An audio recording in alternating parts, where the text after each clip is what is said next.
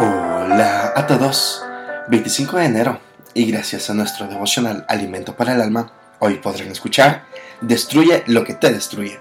Lectura sugerida Salmo capítulo 106 del verso 32 hasta el 39. Nos dice su verso 36, y sirvieron a sus ídolos y cayeron en su trampa. Uno de los compromisos que tenía Israel al entrar a la tierra prometida era destruir lo que sería para ellos tentación, pecado y ruina.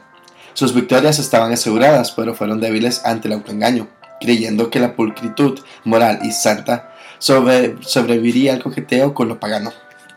Salmo 106 es un doloroso recuento del fracaso israelí al no destruir lo que a la postre les tendería trampa que los arruinaría sus vidas. A veces se percibe solo lo que la ilusión del triunfo permite, cuando dejamos a un lado la seguridad del mandamiento, su implícita sabiduría y el bienaventurado por venir, se posibilita la derrota, y aunque no está cerca, sí es segura. Cuando no se radica lo que tiene el poder para destruirnos, estaremos armando nuestra propia trampa. Algo similar advierte el Nuevo Testamento con la expresión deseos engañosos. Efesios 4:22 exhorta, en cuanto a la pasada manera de vivir, despojados del viejo hombre que está viciado conforme a los deseos engañosos. En otras palabras, son las tendencias seductoras con argumentos en apariencia juiciosas que aún conservan la vitalidad de la vieja naturaleza.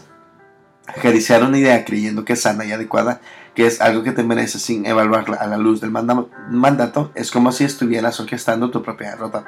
Alerta, estás siendo seducido por un deseo engañoso.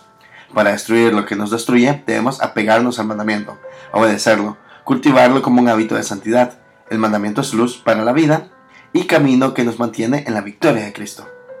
Devocional escrito por Eduardo Padrón en Venezuela. El mandamiento es el sedazo con el que volvamos nuestros deseos. Muchas gracias por escuchar.